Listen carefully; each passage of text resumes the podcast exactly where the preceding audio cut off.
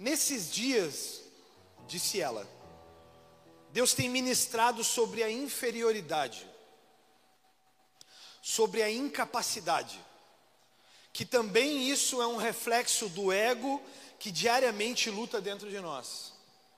A vida de Paulo, que mesmo se sentindo o pior pecador, lutava contra a sua própria vontade e natureza carnal, avançava em direção à vontade de Deus para a vida dele sem hesitar.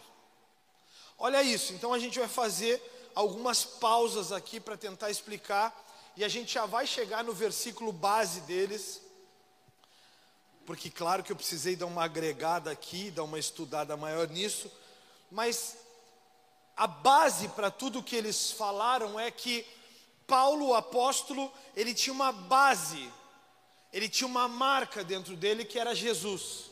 Ele tinha algo dentro dele que era aquilo que ele expressava publicamente em situações boas e em situações ruins. Paulo destacou a mesma luta que nós travamos como seres humanos. Ele sabia que até mesmo os que têm espírito, o espírito de Deus, possuíam em si a natureza humana e precisavam resistir aos impulsos egoístas da carne. Enquanto procuravam obedecer à lei de Deus, enquanto procuravam obedecer à lei de Deus, Paulo resumiu essa luta quando escreveu o que está em Romanos 7. Então Paulo, ele destacou que lutou como nós, as mesmas coisas como ser humano. Ele sabia que todos os que têm o Espírito de Deus também possuem. Você pode dizer para quem está do seu lado isso? Você tem o Espírito de Deus. Agora tu dá uma alertada pesada nele, diz assim para ele: mas tu tem a natureza carnal. Quando tu te... tem uma irmã ali tá, que ela nem olhou para o lado. Cutuca ela aí alguém para mim. Diz aí, tu tem o Espírito de Deus. Mas a tua pior face é a natureza carnal. O apóstolo Paulo ele sabia disso. E aí eu quero te convidar a abrir a tua Bíblia em Romanos 7. Romanos 7, nós vamos começar falando sobre a vida do apóstolo Paulo, e quando for a palavra-chave deles, eu vou mencionar para vocês saberem. Então, nesses dias, Deus tem ministrado ela sobre a inferioridade, ou sobre a incapacidade, e ela se baseia na vida do apóstolo Paulo. O apóstolo Paulo sabia, gente, nós estamos falando do apóstolo Paulo. Para quem está começando na igreja agora, para quem está chegando na igreja agora, o apóstolo Paulo, biblicamente, faz todos os pensadores da história se tornar um bando de Zé Ninguém ou um qualquer. O apóstolo Paulo é aquele cara que quando tu olha para um cara que tu pensa, cara, esse malandro é o máximo. Esse é o apóstolo Paulo. Depois de Jesus no Novo Testamento, tu não vai ver ninguém com tanta ênfase como esse cara. Tu não vai, ninguém que, vai ver ninguém que impactou tanta gente como esse cara. Tu não vai ver ninguém que tenha sido tão influente como esse cara. E aí esse cara começa a falar sobre inferioridade, sobre incapacidade. Olha o que diz em Romanos 7, versículo 22. E aí eu quero te pedir, eu vou te incomodar tanto essa noite, porque essa é a forma que tem da tua mente gravar tudo que eu estou falando. Então você vai repetir comigo aí: amo a lei de Deus, de todo o coração Diga para quem está do teu lado aí, contudo. Diz aí, amo a lei de Deus. De todo o meu coração. Contudo. Vocês lembram da vírgula da semana passada? Não, ficou marcada a vírgula, não ficou? Porque às vezes a gente lê em latim o que a gente está lendo em português, a gente lê em latim e esquece as vírgulas e os pontos e vai lendo. Porque eu amo a lei de Deus de todo o meu coração, porque contudo Entendeu? Então, contudo, há outra lei dentro de mim que está em guerra com a minha mente e me torna escravo do pecado que permanece dentro de mim. Apóstolo Paulo. Nós não estamos falando desse cidadão que está ao teu lado, que pouco sabe e nada tem. Nós estamos falando do maior, de um dos maiores expoentes da história da humanidade, chamando, chamado Paulo de Tarso, ou apóstolo Paulo. Ele está dizendo: Eu amo a lei de Deus de todo o meu coração, contudo, há outra lei dentro de mim que está em guerra com a minha mente e me torna escravo do pecado que, que permanece dentro de mim. E aí o apóstolo Paulo diz: Como sou miserável. Quem me libertará deste corpo mortal dominado pelo pecado? Graças a Deus, a resposta está em Jesus Cristo, nosso Senhor. Na mente, quero de fato obedecer à lei de Deus, mas por causa da minha natureza humana, sou escravo do pecado. Eu li essa versão na nova versão transformadora. E eu vou reler isso aqui mais algumas vezes, mas eu quero te perguntar quem é que já se sentiu que nem o apóstolo Paulo. Eu sou o primeiro a levantar a mão. Quem é que já se sentiu assim? Eu diga para quem está do teu lado assim: tem vezes que eu sei o que fazer, Johnny. Eu, Igor, eu só não consigo. Eu sei o que é certo fazer. Eu sei o que eu não posso falar para as pessoas. Mas aí quando eu me dou de conta, eu já falei. Quem é que é assim? Levanta a mão. Tem uma figurinha, um emoji que faz assim, ó. Gente, o apóstolo Paulo está lutando contra a natureza humana dele. Quer conhecer um pouquinho da história do apóstolo Paulo? Lê essa semana o livro de Atos dos Apóstolos e o livro de Romanos. Tu vai saber quem é esse expoente da história. Então o apóstolo Paulo destaca que mesmo como vocês, ele também lutava essa luta humana e travava essa luta contra a carne dele todos os dias. Amo a lei do Senhor de todo o meu coração. Mas há outra lei dentro de mim, há outros desejos dentro de mim, há outras circunstâncias diárias dentro de mim que me impedem de conseguir ser quem eu deveria ser, de conseguir estar nos lugares que eu deveria estar. Sabe quando a gente entra para a igreja, a gente aceita Jesus Cristo como Senhor e Salvador das nossas vidas? há um grande desafio que se começa. A sexta-feira teve batismo, e batismo é o sinal público. Jesus é o Senhor da minha vida. Eu me arrependo de ter vivido sem Jesus até hoje, então eu vou para aquela imersão nas águas e submersão, e a Bíblia diz que dali nós levantamos já sem pecados. O batismo é aquela confissão pública de que eu reconheço a minha natureza carnal e quero me arrepender dos meus pecados. Sexta a gente teve um batismo. E eu disse para eles a seguinte frase: quando a gente se batiza,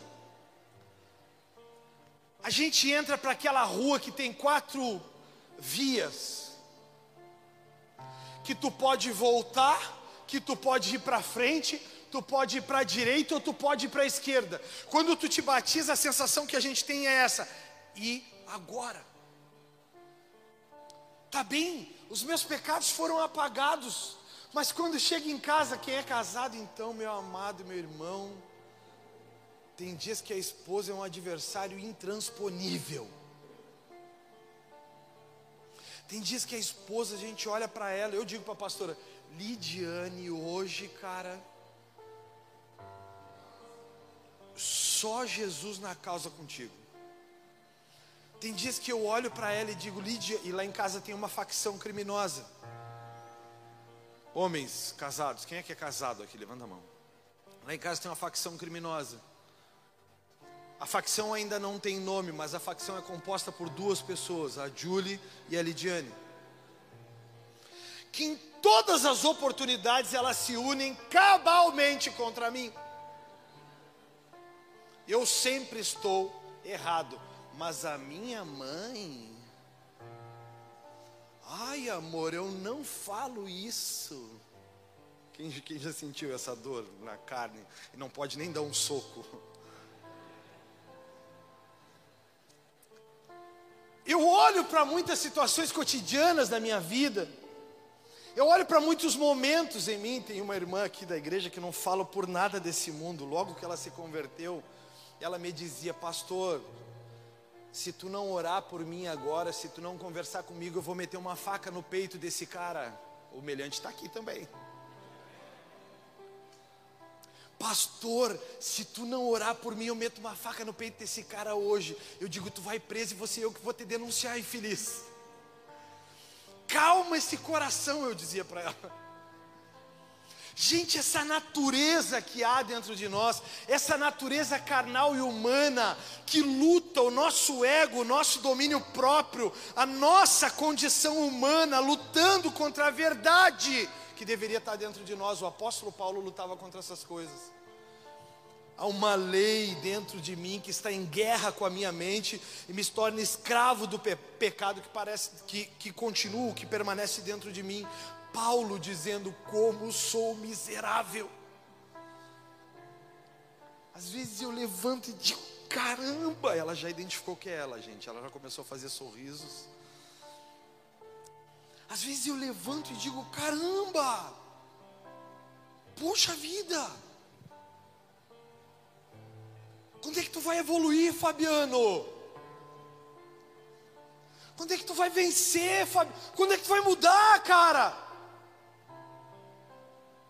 Quando é que tu vai superar essas, essas mesmas coisas?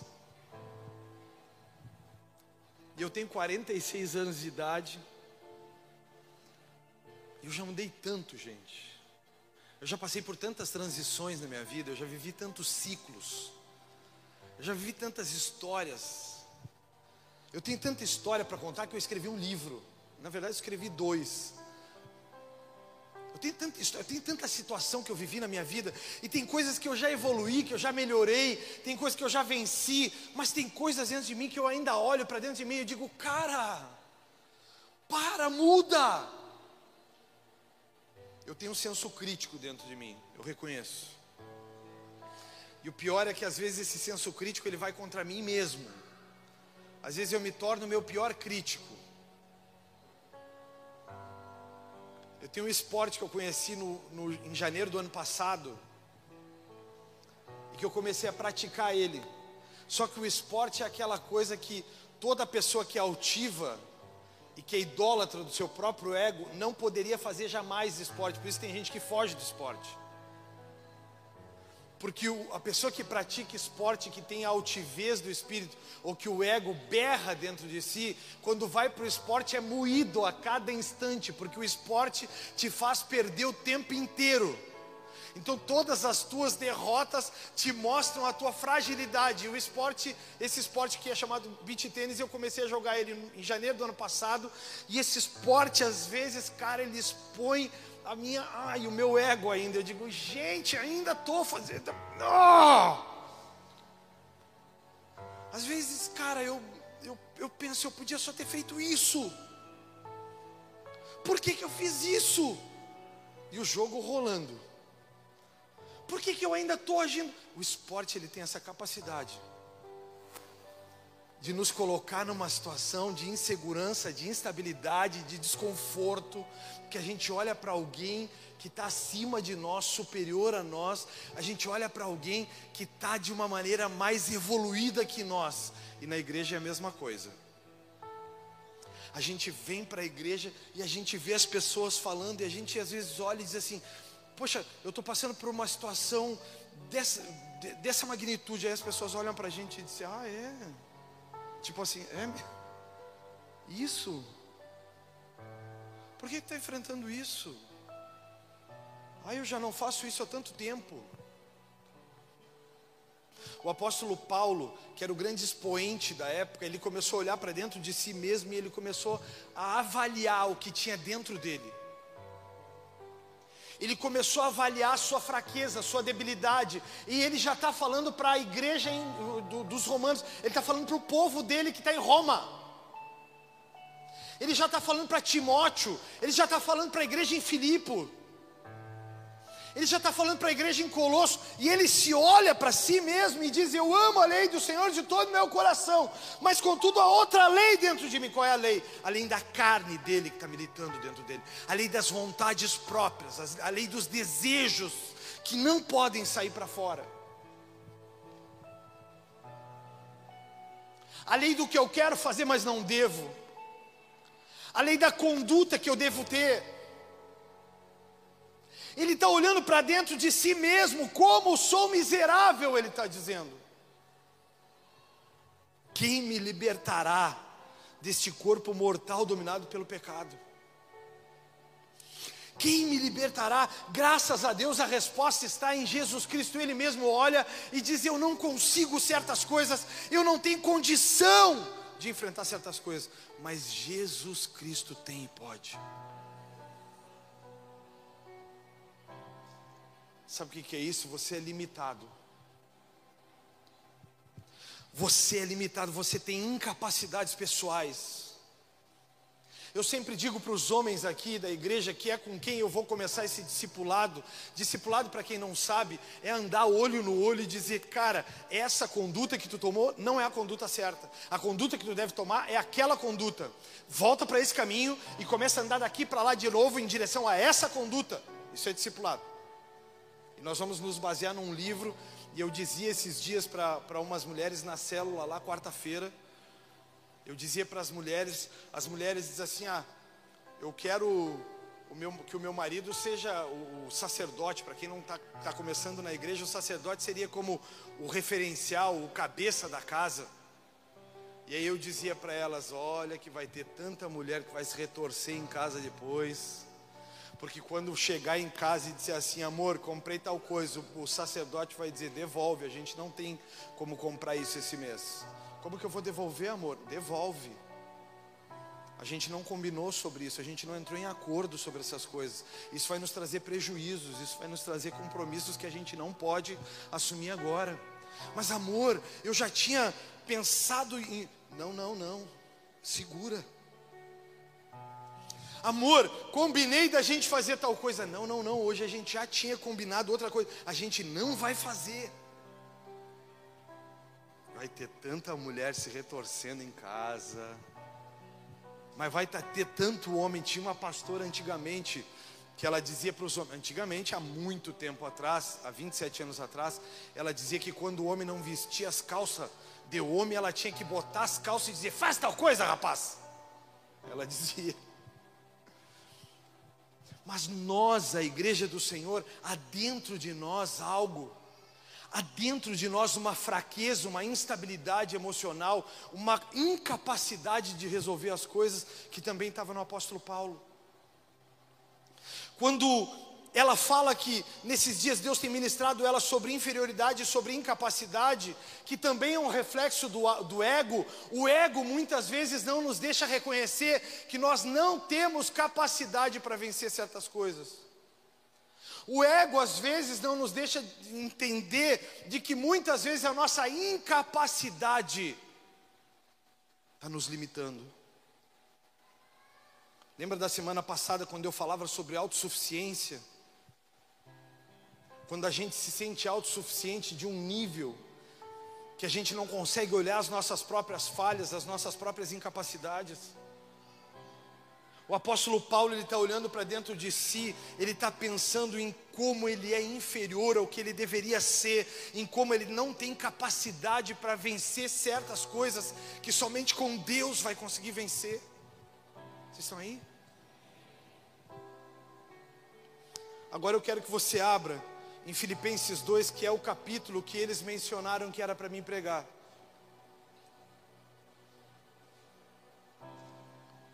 E aí a gente vai subir um pouquinho a régua. Filipenses 2 e a gente vai dar uma subidinha na régua um pouquinho. A gente vai começar a falar um pouco sobre Jesus Cristo.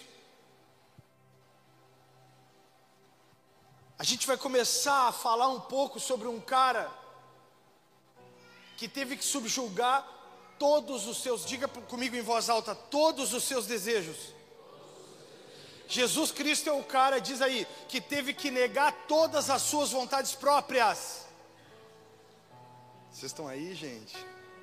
Jesus Cristo é o cara que teve que negar todas as suas vontades próprias.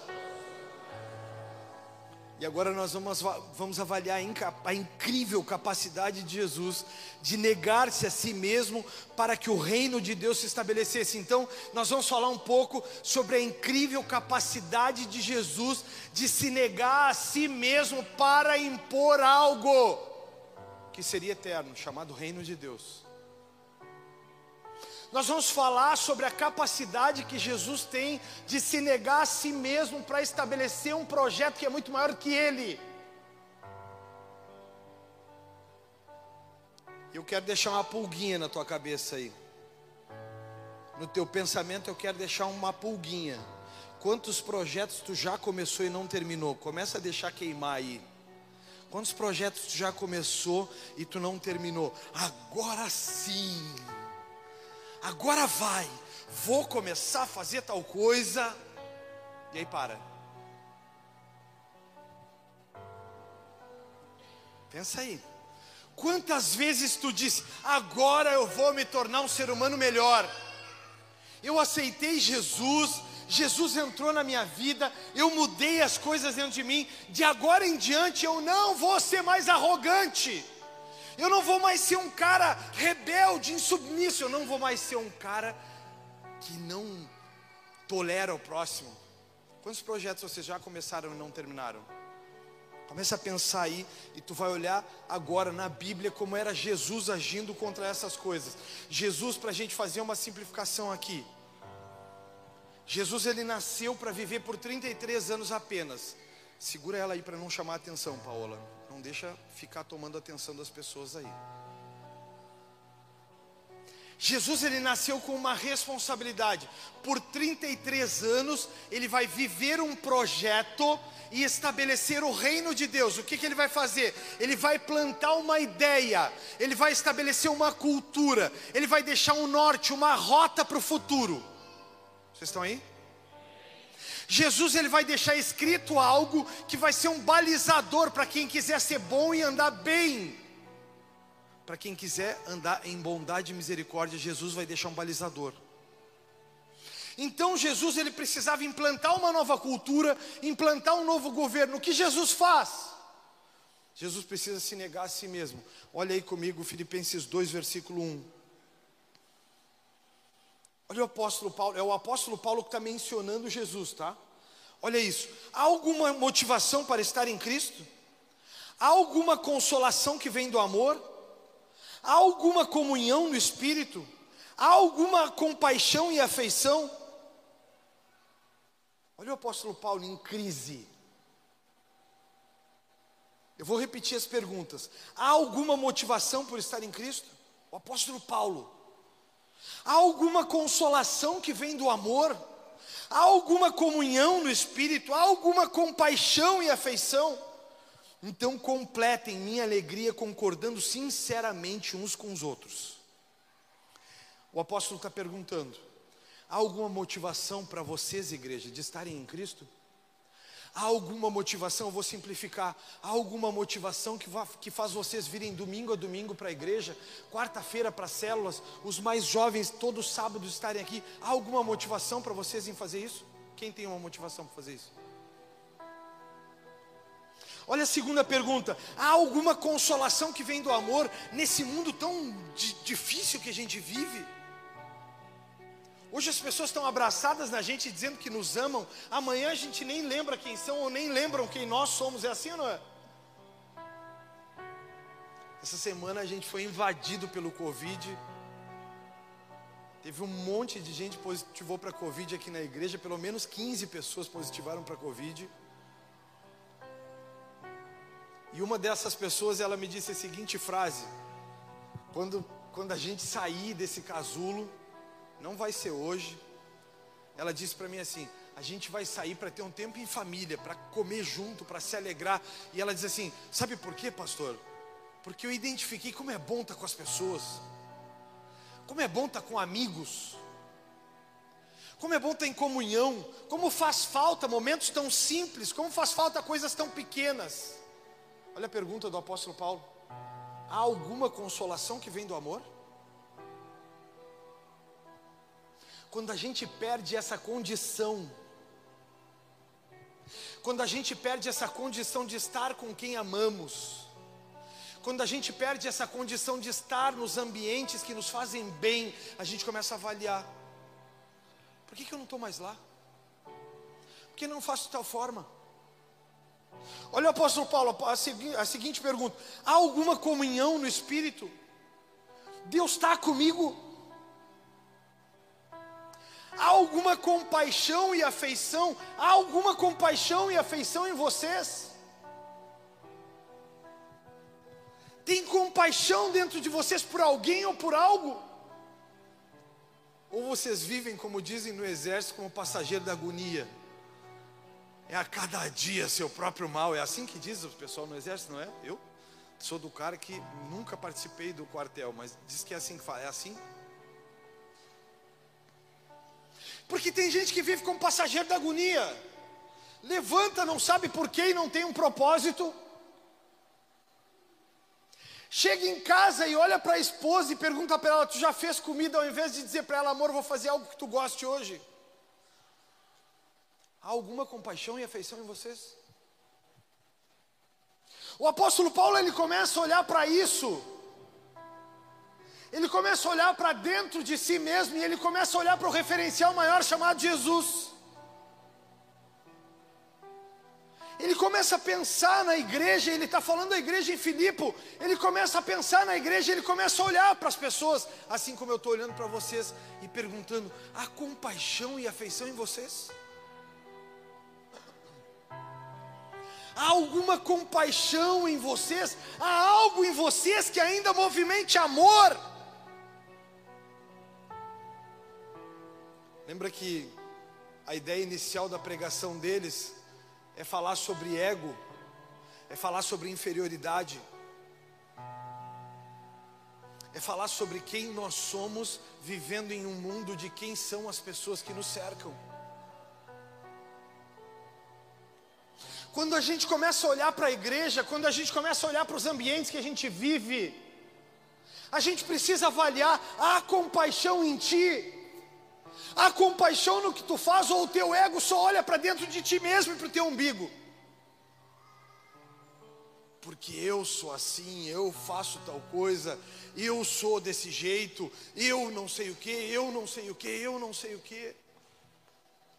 O maior desafio para um homem é casar. Mari e a Mari vão casar agora, em, em abril, 8 de abril. Eu vou fazer uma pregação das de chorar. Mário, o maior desafio de um homem é casar. O maior desafio.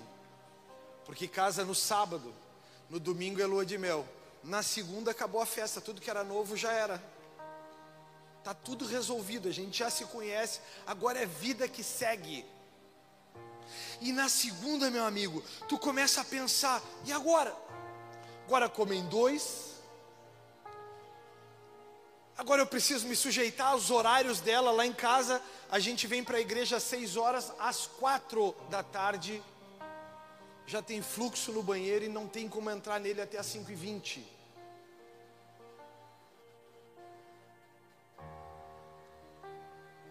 Às quatro da tarde começa o fluxo de duas pessoas apenas e só libera o acesso com 100 a 5 e 20.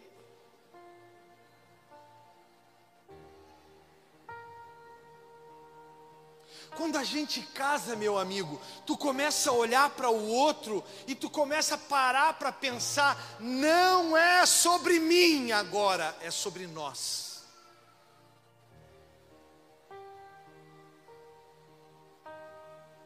não é mais sobre como eu quero, não é mais sobre como eu gosto, é como sobre nós queremos e como sobre nós gostamos. O maior desafio do homem é casar. Cara sai de casa pensando que vai ser livre, saiu das garras da mãe. E aí quando tu sai das garras, vocês viram que o Otávio faz umas pausas ali? Vai ficar meio dramática a história. Quando tu sai das garras da mãe, para, Otávio. E tu entra nas garras da bruxa queca. Não, estou brincando, não é? Quando tu sai das garras da mãe e tu pensa, cara, agora eu sou livre. Tem até uma música que eu jamais cantarei aqui. Olha a mente perturbada pensando, né? E agora o que, que eu faço com essa liberdade? Aí a gente vai olhando, poxa, cara, agora quando eu chegar em casa eu vou olhar a televisão. E aí tu pega o controle, futebol. Quando tu vai pro futebol, tu vai olhar futebol de novo. Tá insuportável estar tá contigo assim. Não sabia disso, Mário? Tá, Mariane, não vou olhar futebol, vou olhar Discovery Channel. Ai, Discovery Channel. Vou tocar guitarra. Vai tocar o quê? Aí, aí tu casa com uma mais carentona. A mais carentona diz assim: Tu casou comigo, mas tu não quer nunca estar tá comigo. A gente está falando só sobre compaixão e afeição do apóstolo Paulo. Poxa, a gente nunca faz nada. A gente não tem tempo junto aí, domingo, é domingo, ela disse, tu não tem. A gente não tem tempo junto. Faz 19 horas que tu está do lado dela.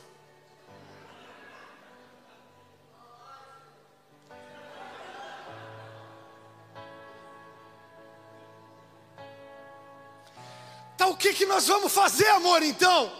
Não sei.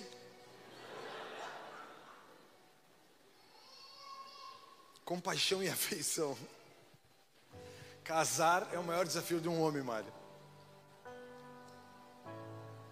Quando a gente casa, a gente casa baseado no primeiro ciclo do relacionamento. O primeiro ciclo do relacionamento ele tem uma vida útil de dois anos, chamado paixão.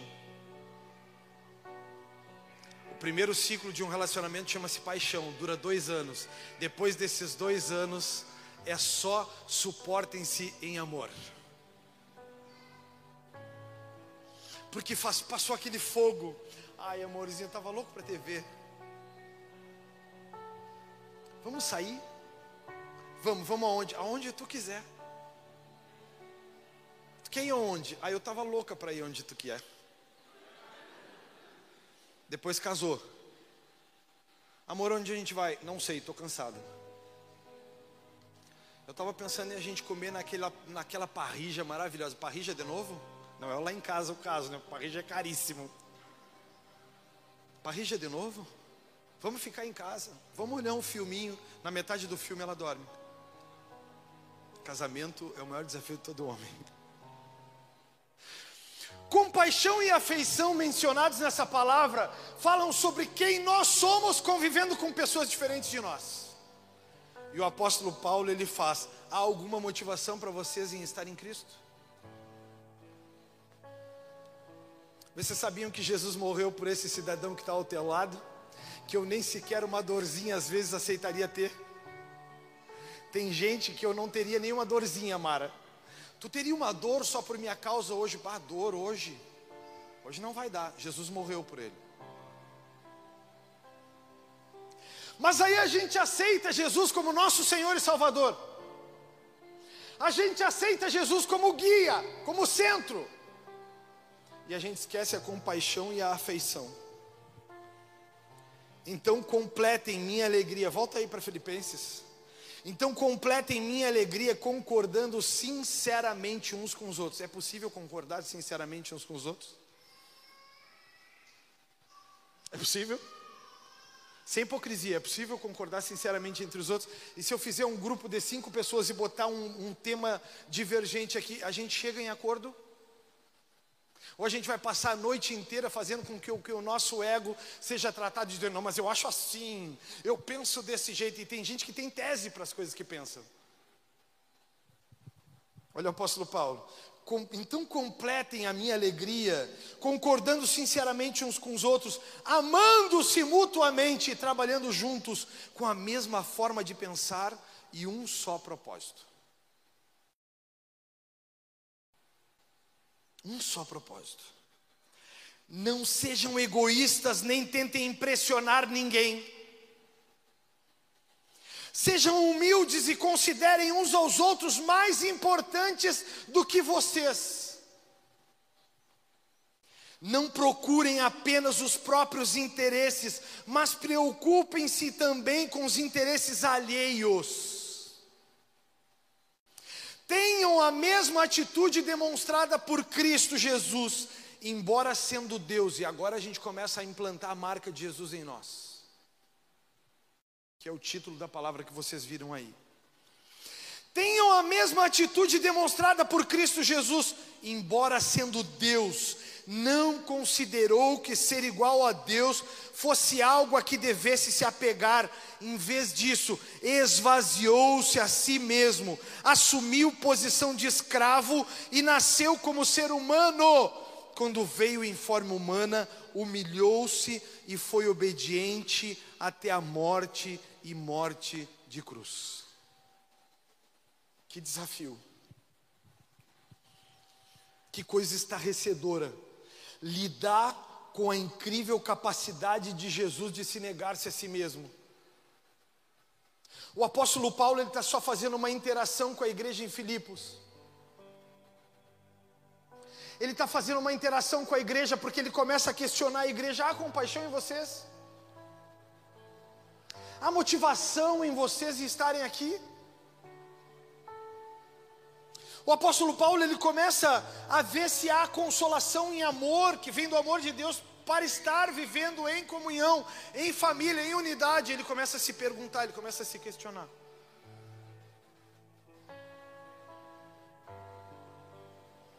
O apóstolo Paulo ele começa a olhar para dentro de si mesmo e ele começa a fazer para ele questionamentos. Se faça. O que tem te movido? O que tem te movido nesses dias? Que preço você está pagando para estabelecer a sua vontade? Que preço você está pagando para estabelecer o seu desejo? Será que quem está casado com você ou quem vive com você está de acordo para pagar esse preço? Será que esse alguém que vive com você reconhece o teu esforço como um esforço válido para a família?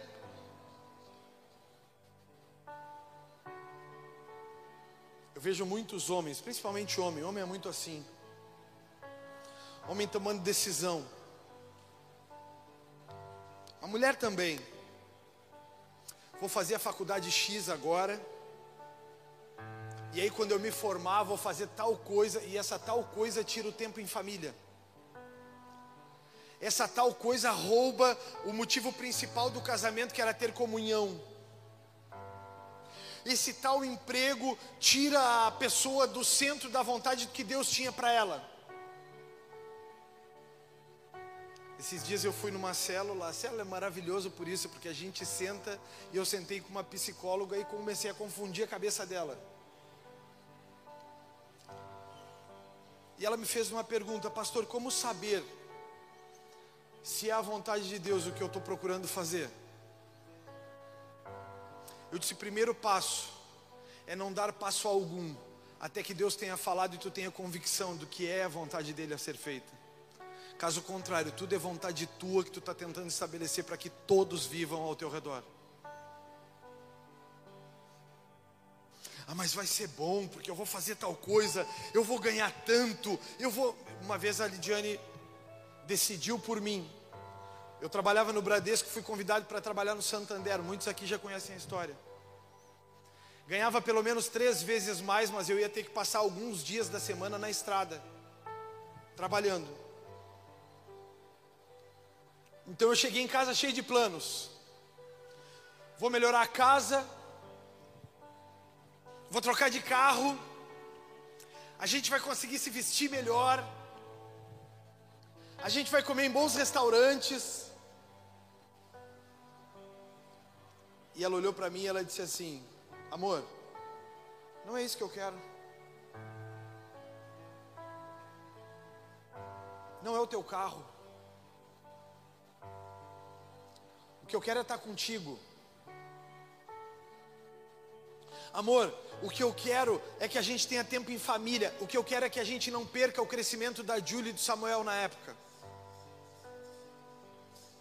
E eu olhava para mim, cara, minha intenção pessoal, eu olhava para mim, que era um Zé Ninguém, assumindo os grandes postos nas maiores empresas da nação. Eu olhava para mim sendo reconhecido por uma das maiores empresas do Brasil e sendo convidado por três vezes para ir para essa empresa. Então eu olhei para ela e disse: Lidiane, por que, que tu está falando essas coisas? Ela disse: Porque do que adianta a gente ganhar esse monte de dinheiro que tu vai ganhar, mas a gente não ter tempo? A gente não vai conseguir estar junto. Tu vai ter que viajar muito. Consequentemente, tu vai ter muitas mais preocupações. Tu vai precisar estar em muitos lugares. Tu não vai ver a Julie, tu não vai ver o Samuel, tu não vai ver como é que é. A gente não vai poder compartilhar muitas coisas que a gente compartilha hoje. Eu disse para ela: O que, que tu está sentindo? Ela disse assim: Eu estou sentindo que não é para ti. Sabe o que é tirar o, o dólar na mão do, do, do homem e botar o real de novo? O real nos dias atuais. Eu pensava, tá, mas o grande pro... Lidiane, é a minha grande chance, é a grande, é o grande momento da minha carreira. E ela disse, mas é o nosso grande momento como família. É o nosso grande momento como homem e mulher de Deus. A gente começou a igreja e a igreja ela é o grande projeto de Deus para nós. A gente não pode deixar a igreja em segundo plano agora.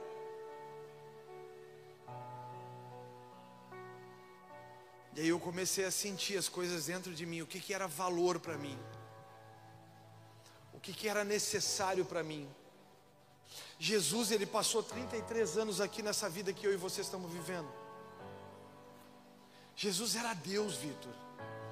Jesus, ele passou por muitas tribulações. Jesus, no estalar de dedos, ele acabava com o problema dele. Jesus, ao fazer assim, todos os perseguidores deles morriam num só estalar de dedos. Jesus, quando está à frente do governador e está para ser decidido entre ele ou Barrabás, quem viveria e quem seria crucificado, um serial killer aqui e o salvador da humanidade aqui, o povo escolhe liberar Barrabás, meus queridos. Jesus, nessa condição divina, ele podia olhar e dizer assim: não, nem Barrabás, nem vocês morram todos por causa do egoísmo de vocês. Jesus, fazendo-se em forma de homem, humilhou-se a si mesmo e foi obediente até a morte morte de cruz. Sabe o que o povo disse? Crucifiquem-o. Então Jesus, olhando para o povo, olhando para a sua verdade, ele já tinha subido ao monte para orar, como está escrito em Mateus, ele já tinha dito para Deus: Deus, se for possível, passa de mim esse cálice, todavia, se não for, que se cumpra. Jesus olha para a sua condição humana, como Deus, ele reconhece que a causa e a obra pela qual ele está lutando é muito maior do que os seus desejos pessoais.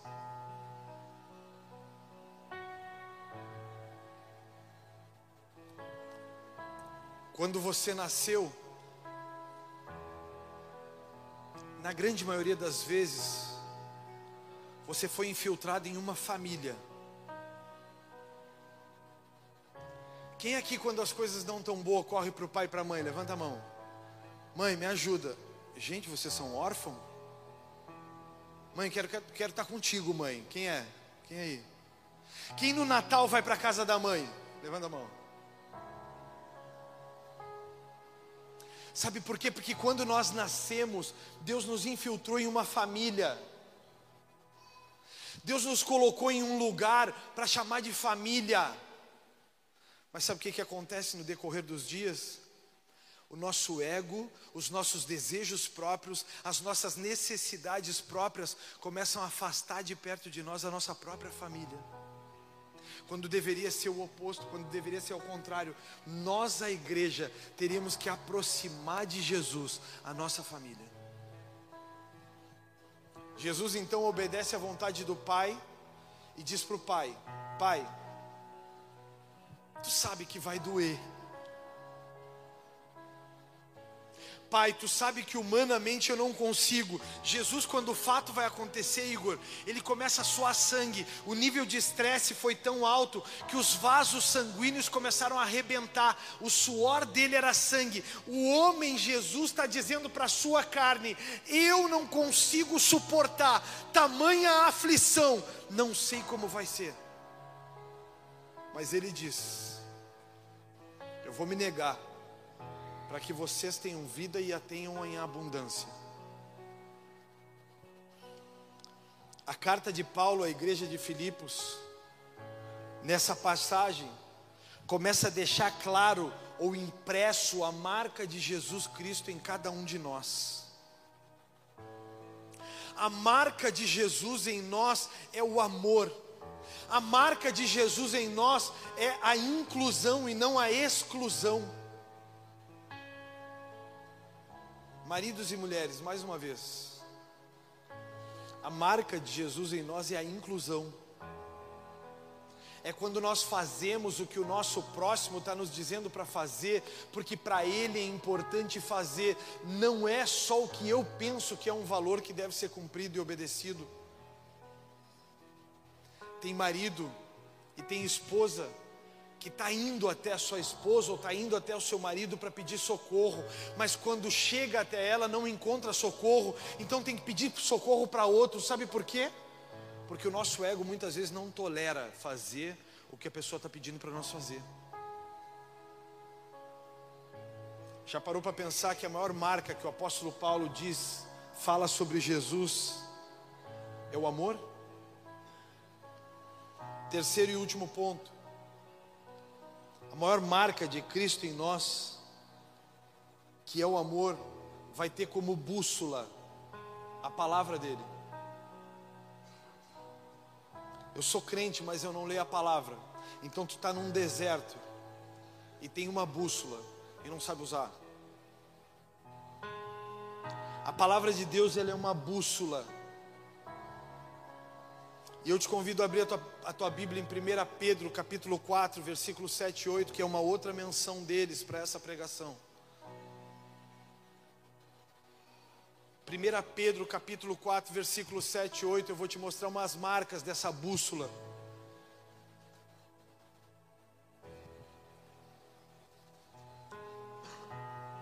A Bíblia diz: E já está próximo o fim de todas as coisas.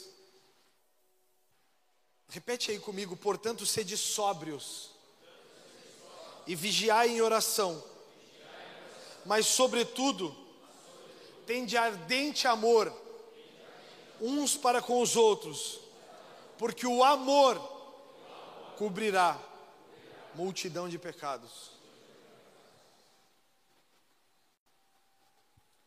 Aparentemente, a bússola é um instrumento muito simples uma pequena caixa com uma agulha magnetizada. A bússola é um instrumento de, de orientação na superfície terrestre que tem como um dos seus principais elementos a agulha magnética ou agulha imantada. Essa agulha então está posicionada na parte central da bússola, apoiada em um eixo de equilíbrio, sobre o qual ela se movimenta guiada pelos polos magnéticos do planeta Terra. Então tem uma bússola no meio dela tem uma agulha imantada que se baseia magneticamente sobre os polos magnéticos do planeta Terra, que te dão um destino, uma rota norte, sul, nor, eh, sul norte, sul, leste, oeste. Então, quando tu pega uma bússola, tu sabe um conceito básico: existe o norte, existe o sul, existe o leste, existe o oeste. Eu preciso me guiar para saber para qual deles ir. Quando eu aceito Jesus como Senhor e Salvador da minha vida, a Bíblia passa a ser essa bússola. E os pontos cardeais dessa noite que eu quero mencionar como a bússola a ser seguida, está em 1 Pedro 4, versículo 7 e 8.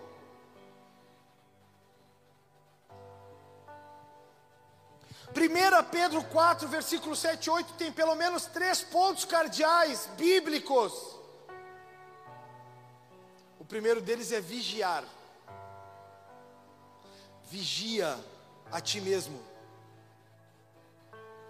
vigia os teus pensamentos e desejos, vigia as tuas vontades próprias, vigia o teu orgulho, vigia a tua vaidade,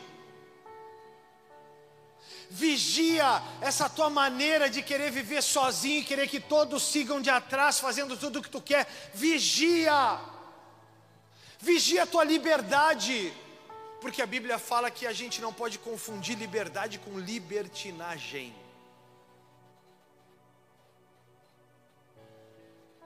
A Bíblia está dando uma rota, ela está dando o norte, o sul, o leste ou o oeste. Eu vou chamar de norte. O primeiro ponto cardial é o norte, é vigiar, te vigia a ti mesmo. Que ser humano tu tens sido? Que tipo de pessoa tu é para a sociedade? Que tipo de pessoa tu é para quem convive contigo? Lembrando que nós somos a média das cinco pessoas com quem mais convivemos. Quer dizer que tu vai ser a média para alguém. Tu vai ser um ponto de referência para alguém. Ah, pastor, mas é que meu temperamento é assim mesmo. Tu é a média para alguém. Alguém pode estar tá tendo um temperamento medonho por tua causa. Ah, mas eu sou assim mesmo. Eu falo o que eu penso. Sabia que falar o que pensa demais é ruim e muitas vezes é até pecado. Alguém vai falar o que pensa, porque olha para ti e tu fala o que pensa e não tem controle. Vigia.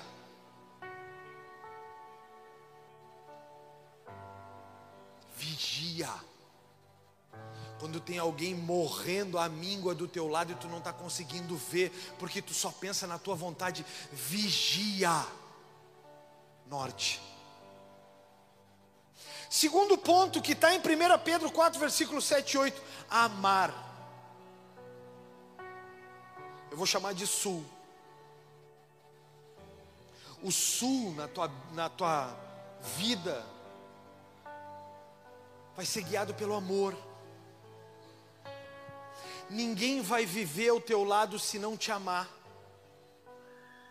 Ninguém vai te seguir se não amar as coisas que tu faz. Esse belo dia, Leandro, eu perguntei para a pastora se ela achava, que eu deveria ir trabalhar ou não.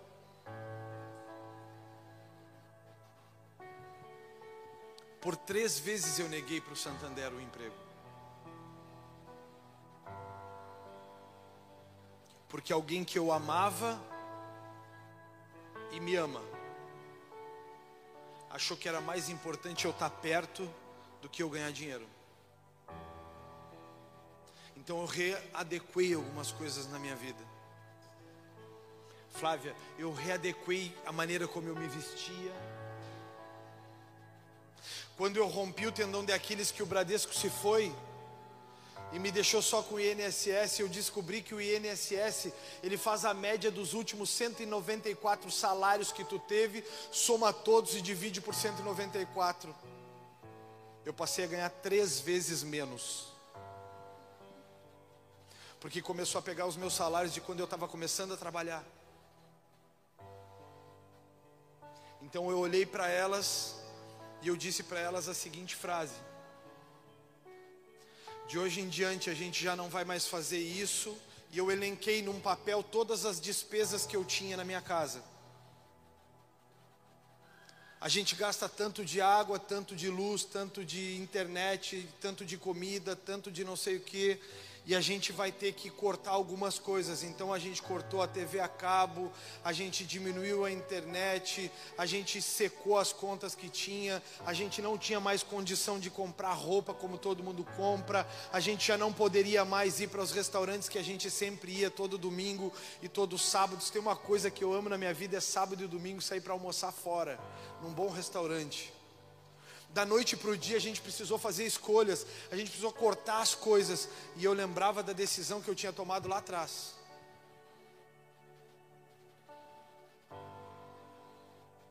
Eu lembrava da decisão que tinha sido tomada em família, que nós seríamos família independente das circunstâncias. Agora nós estávamos ganhando três vezes menos. Nós precisávamos nos suportar em amor e nós precisávamos aprender a viver da maneira adequada para aquele momento e para aquele tempo.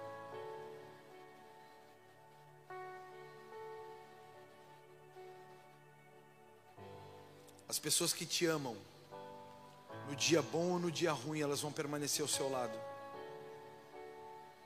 As pessoas que te amam no dia bom ou no dia ruim, elas vão estar ao seu lado, porque o principal para as pessoas é a tua vida e não o que tu pode proporcionar. Vocês estão aí ainda?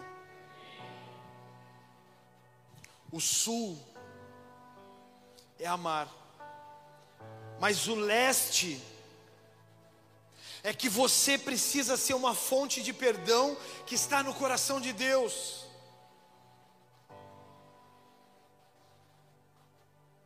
Você, a Bíblia diz então no versículo 8: porque o amor cobrirá a multidão de pecados. Então você, quando receber alguém que errou com você, o seu amor vai ter capacidade de gerar vida nessa pessoa e de fazer essa pessoa ter a chance, a oportunidade de recomeçar.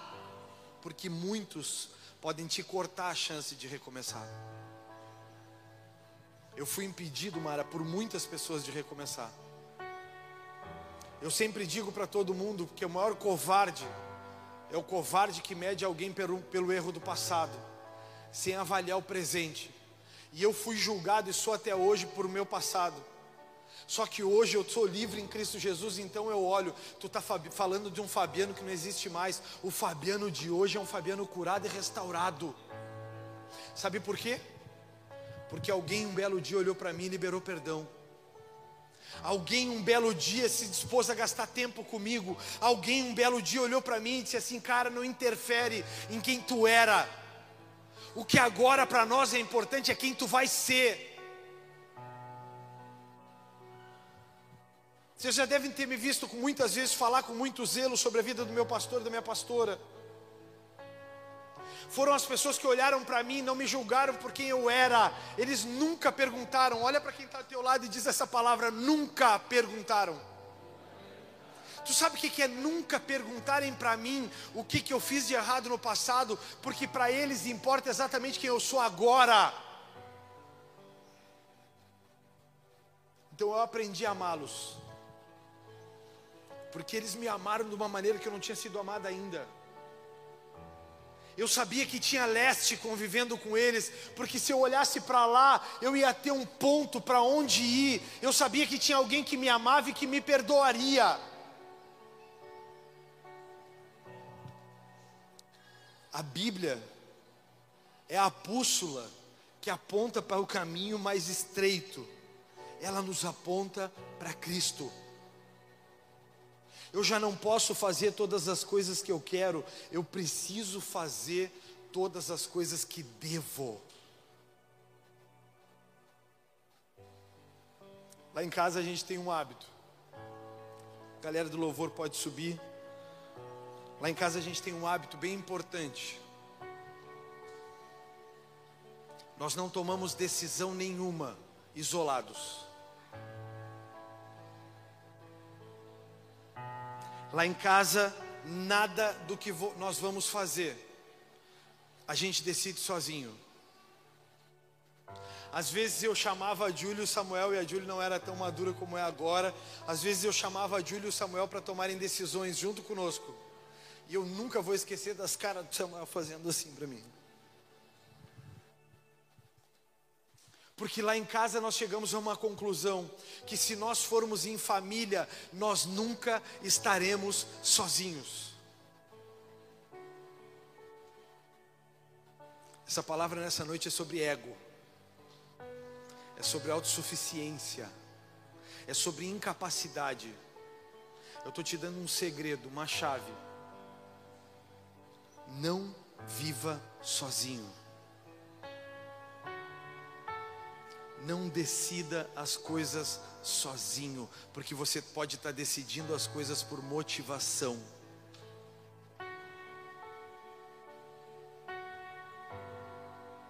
Você pode estar decidindo as coisas por motivação própria, por vontade própria. Eu sou o cara que recebo centenas e milhares de mensagens semanais e que muitas vezes essas centenas e milhares de mensagens semanais são recomeços de algumas pessoas que são membros aqui na igreja.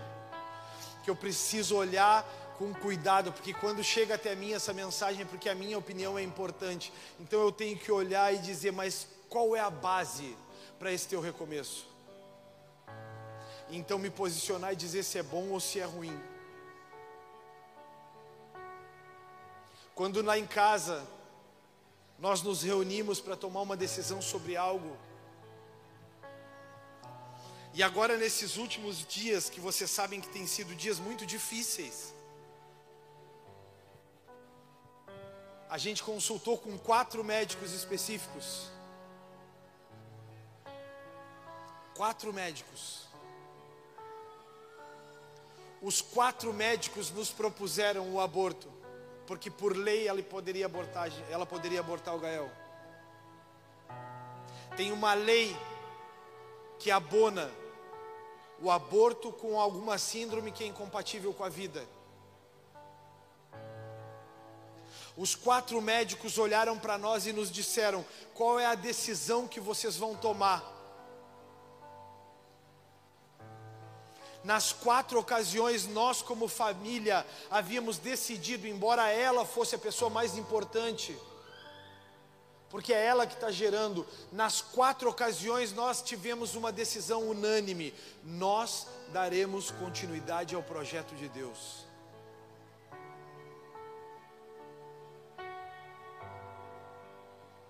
porque não é uma decisão de um só, é uma decisão de uma família. A marca de Jesus para mim, que é a marca mais marcante de todas, para não ficar tão redundante, já ficando, a marca mais marcante de Jesus está em Lucas capítulo 15, versículo 4, por favor, coloca aí. Lucas 15, versículo 4 e a gente já vai encerrar. É uma parábola. Para quem não sabe, Jesus falava muito em parábolas. Parábola, ele contava uma história que deixava uma resposta subjetiva. Ele contava uma história que tu precisava ficar pensando na história para tomar tua própria decisão. Então, a maior marca de Jesus para mim está em, em, Lucas 15, versículo 4: Que homem dentro de vós, tendo cem ovelhas e perdendo uma delas, não deixa no deserto as 99 e vai após a perdida que, até que venha achá-la. E achando-a, põe sobre os seus ombros, jubiloso ou feliz e chegando a casa, convoca os amigos e vizinhos, dizendo-lhes: Alegrai-vos comigo, porque já achei a minha ovelha perdida. Digo, digo-vos que assim haverá alegria no céu por um pecador que se arrepende, mais do que por noventa e nove justos que não necessitam de arrependimento. Agora nós vamos falar essa parábola de uma forma mais explicativa. Qual é a família que, tendo cinco pessoas, deixa uma para trás? Qual é a igreja que, tendo 400 pessoas, deixa uma para trás? Jesus, a Bíblia diz que é o bom pastor. E a Bíblia diz que o bom pastor dá a vida pelas suas ovelhas. Se você não sabe, a ovelha é você. A maior marca de Jesus em nós é o amor para perdoar, a capacidade também de recomeçar com pessoas que erraram. A maior marca que Jesus pode deixar em você impresso é o recomeço e o amor. Qual de vocês, tendo deixado alguém para trás, é digno de entrar no reino dos céus? Jesus é o que deixa as 99 no aprisco que vai buscar a perdida. Se vocês querem ter a marca de Jesus em vocês, a marca de Cristo em vocês, como é o título que eles colocaram de, de, nessa palavra, a maior marca que Jesus pode deixar em vocês é o amor e o perdão para recomeçar, é não deixar ninguém para trás é não deixar com que as pessoas se sintam rejeitadas, excluídas, abandonadas. A maior marca de Jesus em você é olhar para as pessoas que estão ao seu redor e você não pensar exclusivamente na sua vontade ou nos seus desejos, mas na vontade daquele que está ao seu lado. Essa é a maior marca que Jesus pode deixar em você. Quando você sai e não consegue pensar em fazer as coisas só para seu próprio benefício. Como eu convivo com pessoas que só pensam em si mesmas. Como eu convivo com pessoas que só pensam em si mesmas. Esses dias que a gente tem vivido, a gente foi surpreendido por um casal. Surpreendido não, porque eles já fizeram isso outras vezes. Mas todas as vezes que a gente vai viajar para uma consulta do Gael, eles se apresentam lá em casa para ir junto. E aí, na primeira vez que a gente foi viajar para uma consulta fora de Bagé, por uma sugestão do médico aqui, eles nos disseram: Nós vamos juntos. E eu disse: Mas por que, que vocês vão juntos? Eles disseram: Nós vamos juntos porque nós vamos estar juntos nessa batalha. Agora na sexta-feira a gente saiu de Bagé às sete e meia da manhã.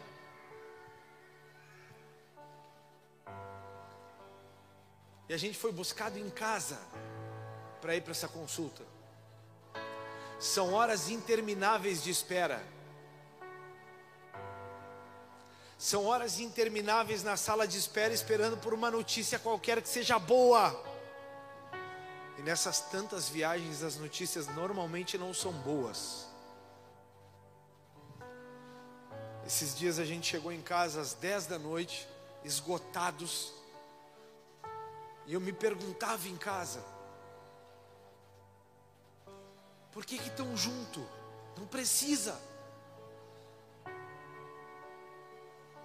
É a marca de Jesus das pessoas na gente.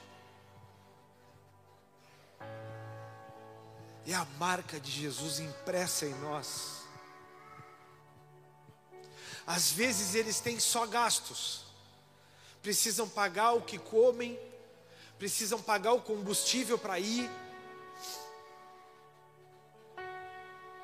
E a melhor coisa que eles podem fazer é, pastor, vai dar tudo certo.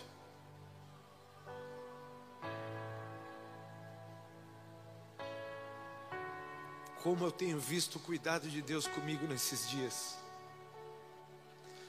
Como eu tenho visto impresso em mim a marca do amor de Deus nesses dias. Como eu tenho enxergado o amor das pessoas em palavras em mensagens, em postagens. Quem viu ontem a pastora postar no Instagram uma foto do Gael? Eu vou mandar aí, Thiago, tu bota aí no Data Show. Hoje ele ainda é só um sonho.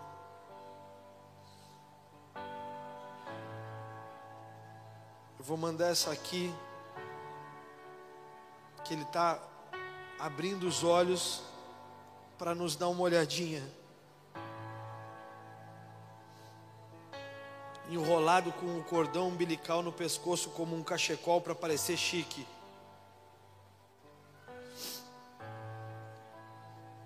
Nesses dias eu tenho sentido a marca do amor de Deus em mim.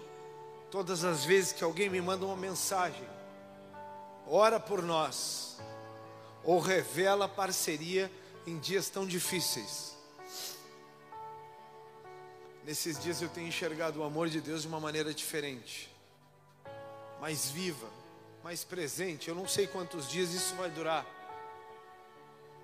ou quantos dias ele vai durar entre nós, ou se ele vai durar mais do que eu. Mas eu tenho presenciado a marca do amor de Deus em mim, nas pessoas. Eu digo para as pessoas que eu tenho sentido o coração das pessoas bater dentro de mim.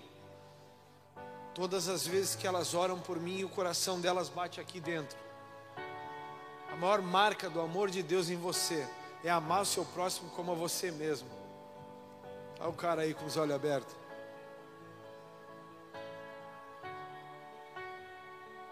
Olha isso. Pescoço é o cordão umbilical que está como um cachecol chique. Nesses dias, as tantas pessoas que têm orado por ele têm feito bem para nós. Para nós. Porque a melhor coisa que você pode fazer é tolerar o seu próximo, é amar o seu próximo, é se dedicar ao seu próximo, é lutar pelo seu próximo. Eu quero te convidar a ficar em pé. Não quero terminar com um apelo emocional mas como eu tenho sentido impresso dentro de mim o amor de todos vocês. Como eu tenho sentido impresso dentro de mim o amor. Em cada presente que a gente nem sabe se ele vai usar.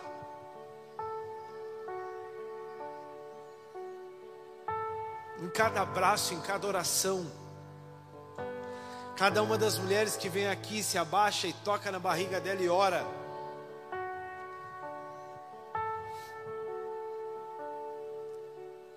A marca de Jesus em nós é o amor. Se você quer registrar para as pessoas que você é cristão, ame, tolere, releve.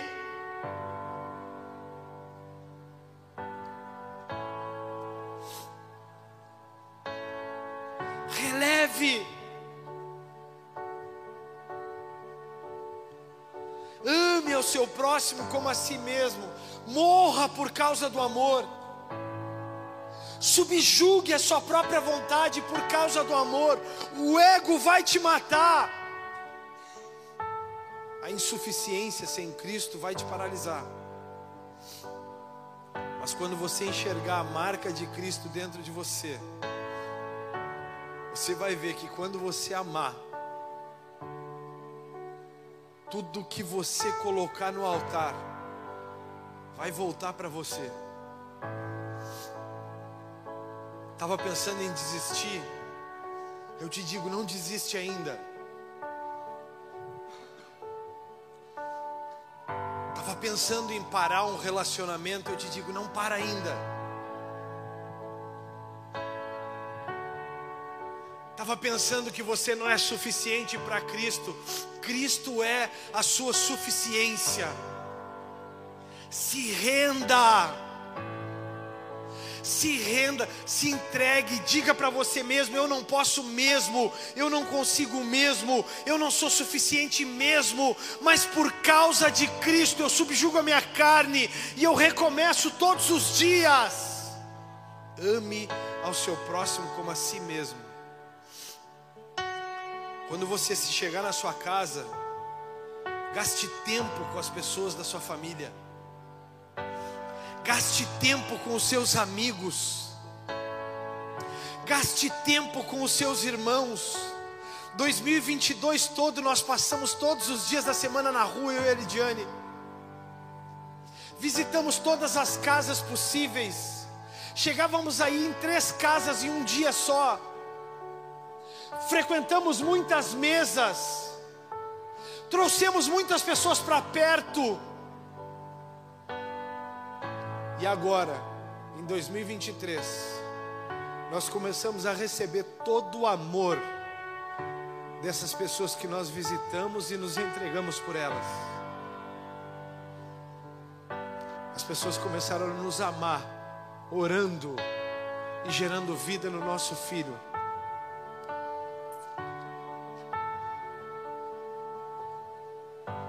Durante a semana passada, o nosso médico nos mandou buscar outro médico. Durante essa semana, nós fomos em três médicos. Todos os três toparam a ideia. Mas ontem pela manhã,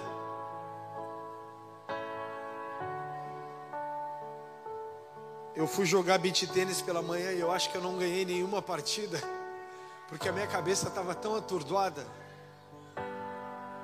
Porque às 10 horas eu enfrentaria mais um médico. Que diria se topa a ideia de trazer o Gael ao mundo ou não. E essa médica não só topou, como ela chorou junto conosco, dizendo que enquanto houver vida, vai haver esperança. Sabe o que, ela nos disse?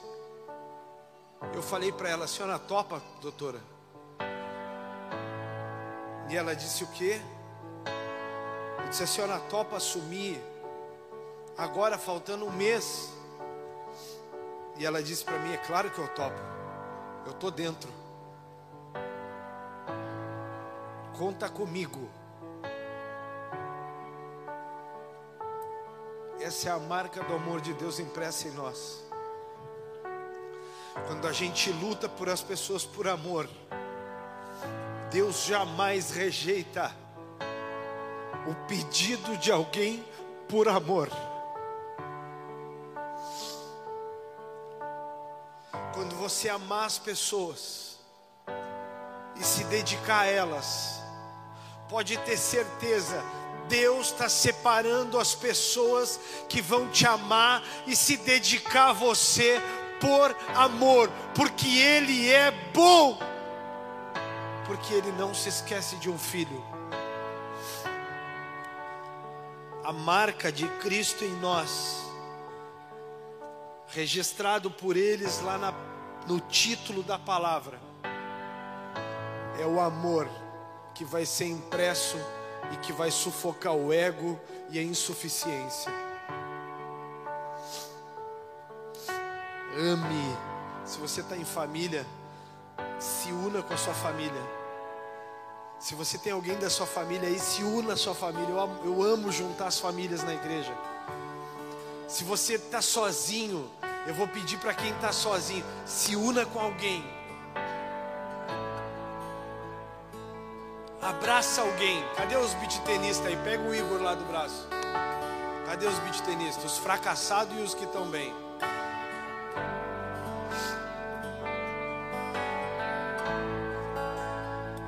Se una em família.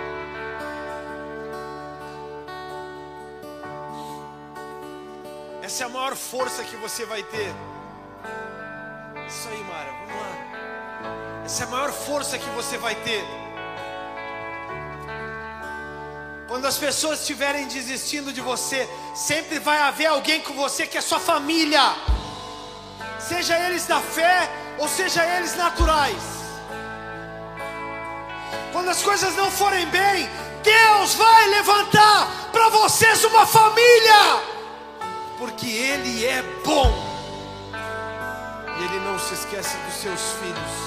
Vamos adorá-lo, vamos adorá-lo, vamos adorá-lo em família família, vamos adorá-lo.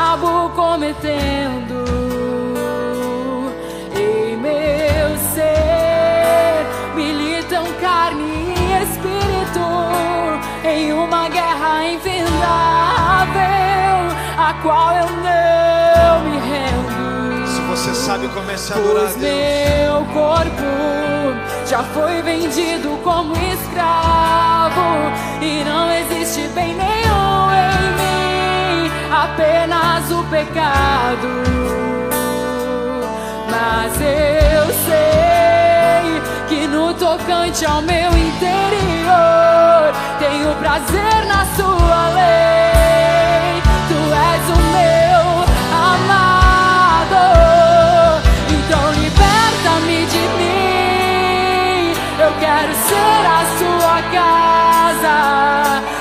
você estiver aqui, eu sei, eu venço o pecado.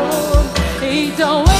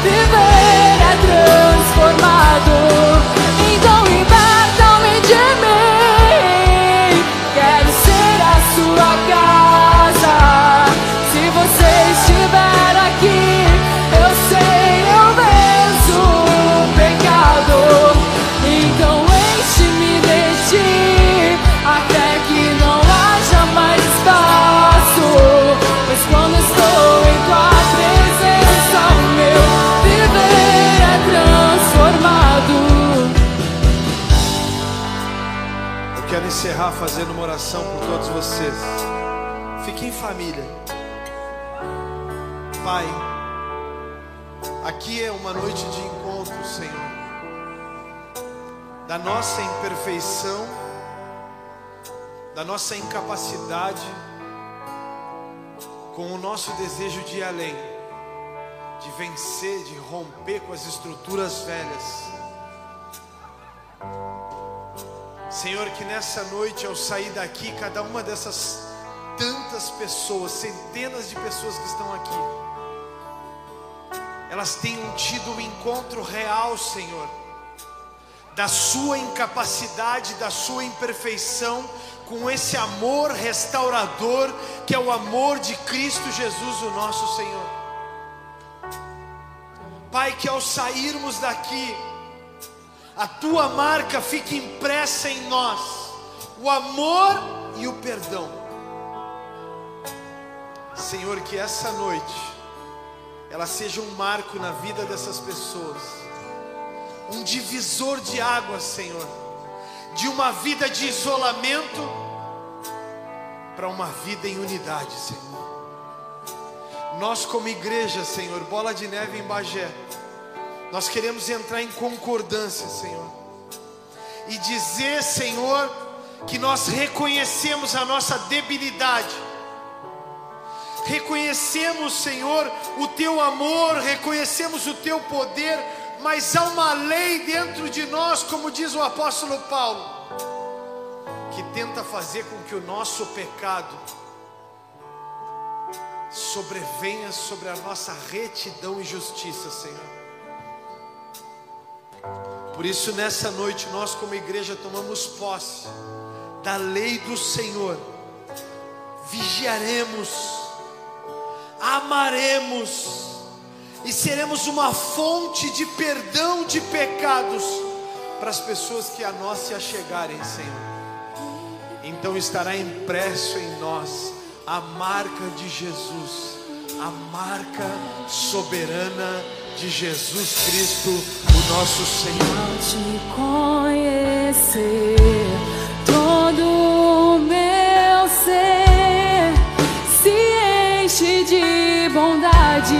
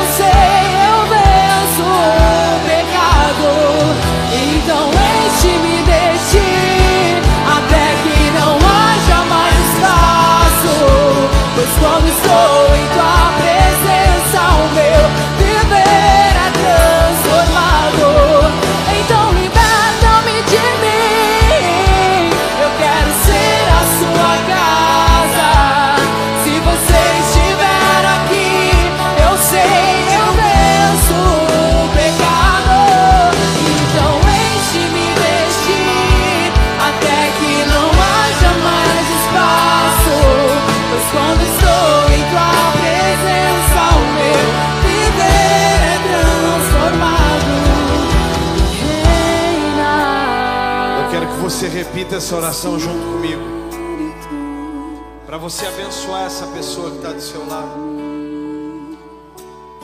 Repete isso comigo, Senhor Jesus. Diante de Ti, Senhor, eu reconheço a minha fraqueza e insuficiência. Eu sei, Senhor, que não tenho sido muitas vezes o que o Senhor planejou. Mas eu quero fazer um compromisso diante de Ti, de andar na Tua bússola, vigiando, amando e perdoando. Senhor, eu te peço agora, em nome de Jesus, abençoa essa pessoa que está ao meu lado. Senhor, que de hoje em diante, ao sair daqui, ela saia fortalecida, renovada para uma nova estação. Eu declaro, em nome de Jesus, você vai ser abençoado. Eu declaro em nome de Jesus, a marca de Cristo estará impressa em vocês agora. Se você crê nisso, aplauda o Senhor e diga amém. Mais alto.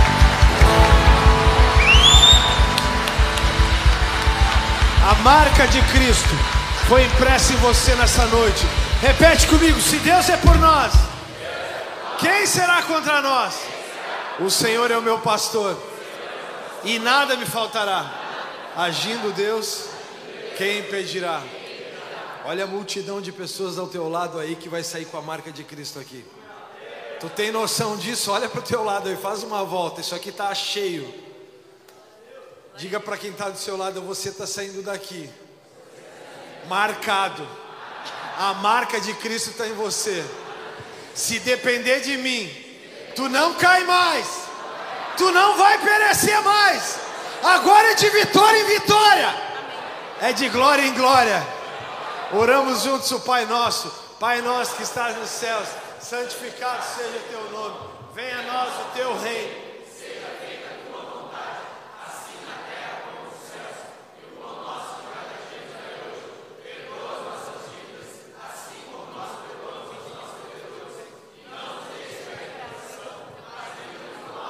Pois teu é o reino, o poder e a glória para sempre. Amém. Se você tem mais um minuto, dois minutos, quem tem mais dois minutos aí? Levanta a mão quem tem mais dois minutos. Vamos terminar a noite regando ou não? Vamos regar ou não vamos regar? Quem está afim de um reggae aí? Para encerrar, um reggaezinho. Vai ou não vai? Vamos embora então, vai Ivan, tem que ser rápido, hein? Demorou. Ai, Jesus. Pressão nele, manda, faz assim com as mãos, ó. Para ele sentir a pressão, vai. Vem dizer, ó oh, minha alma, ao Senhor. Vamos. Vem dizer, ó oh, minha alma, meu Salvador. Vamos regar? Vem dizer, ó oh, minha alma, ao Senhor. Vem Vamos. dizer, vem dizer, ó minha alma, meu Salvador. Vamos! É Ele quem apaga todas as iniquidades. Com seu amor chora toda enfermidade. Redime nossa origem oh, da perdição. É assim, dá fôlego de vida e restaura o coração. Quem a boca de bens e de bondade. Oh, Como que assim renova, renova nossa mocidade. Derrama em nossa vida o óleo da unção. Por amor da sua graça, Ele nos deu salvação. Dizer, ó oh, minha alma, ao Senhor. Vem dizer, ó oh, minha alma, meu Salvador. Deus abençoe a todos. Vem dizer, ó oh, minha alma, ao Senhor.